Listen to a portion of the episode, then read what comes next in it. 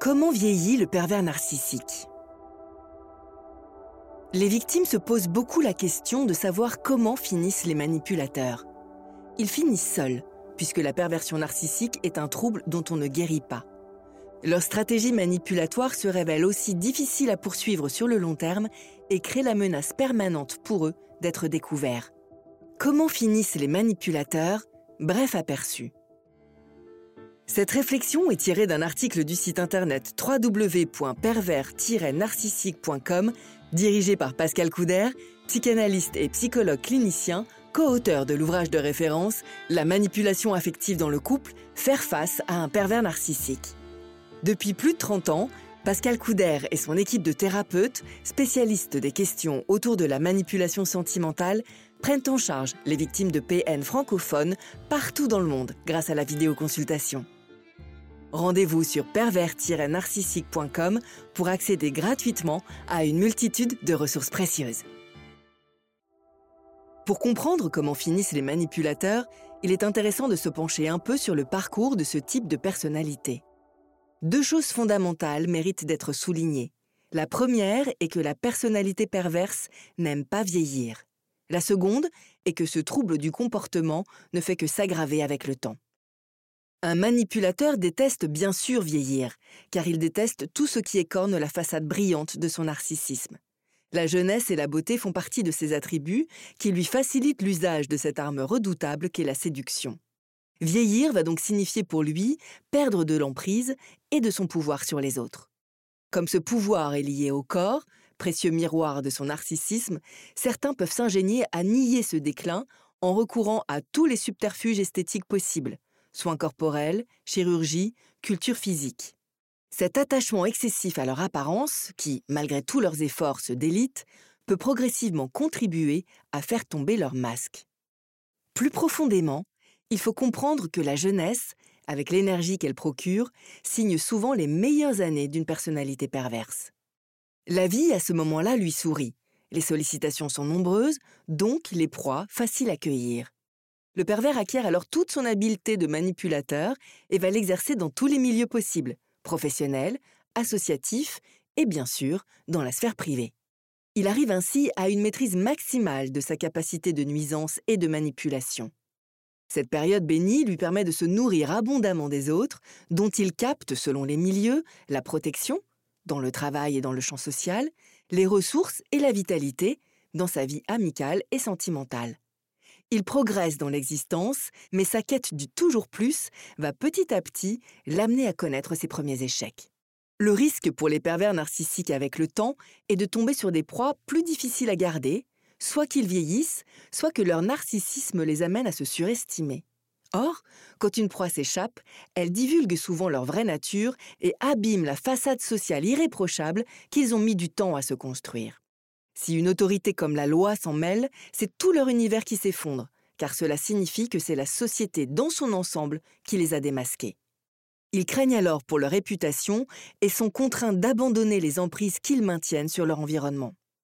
Ne connaissant que la manipulation, ils ne se remettent pas en question pour autant et préfèrent fuir. Ils partent ainsi essaimer ailleurs, sous des cieux plus cléments, leur stratégie manipulatoire. C'est la raison qui explique que l'itinéraire d'un pervers narcissique soit souvent instable et ponctué de départs et de perpétuels recommencements. Aucun changement profond, aucune remise en question n'est possible pour lui. Il reproduira indéfiniment ces mêmes logiques tout au long de son parcours. Logiques qui vont causer à la longue une frustration croissante. Ses besoins narcissiques, de moins en moins assouvis, croissent ainsi avec le temps le manipulateur n'en devient que plus dangereux car toujours plus insatisfait. Son comportement envers ses proies. Le temps et l'âge rendent donc plus difficile pour le pervers narcissique la capture de nouvelles proies.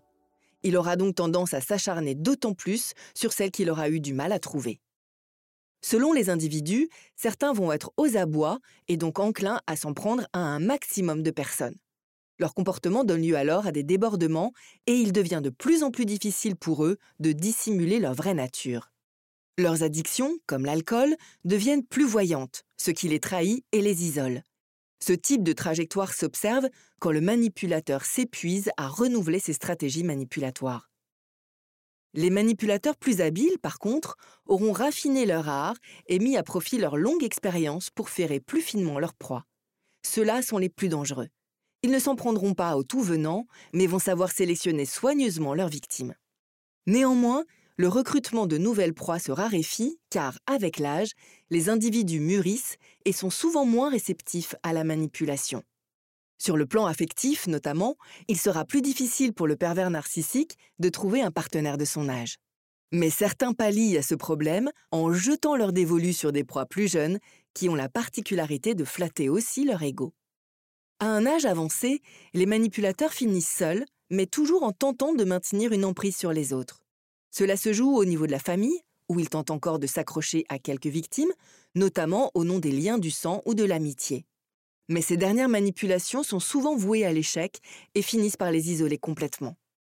En fin de vie, un pervers narcissique se retrouve donc souvent privé du reflet de l'autre qui lui renvoie l'image grandiose dont il a besoin. Face à lui-même, il est aussi privé de dérivatifs pour la rage qui le consume. Il va cracher alors sa haine sur le monde, devenant extrêmement agressif et insultant avec quiconque ose l'approcher. Il représente une vraie nuisance pour son entourage, notamment pour les personnels soignants des maisons de repos, victimes en bout de chaîne de sa tyrannie. Quant aux anciennes proies du pervers narcissique, il ne les oublie jamais, même après de très longues années. S'il leur arrive par malheur de le recroiser, sa haine reste intacte, particulièrement si elles ont eu la chance de lui échapper. Un pervers narcissique est incapable de faire son deuil ou de renoncer. Trop parfait pour changer, il reste jusqu'au bout fidèle à ce qu'il est.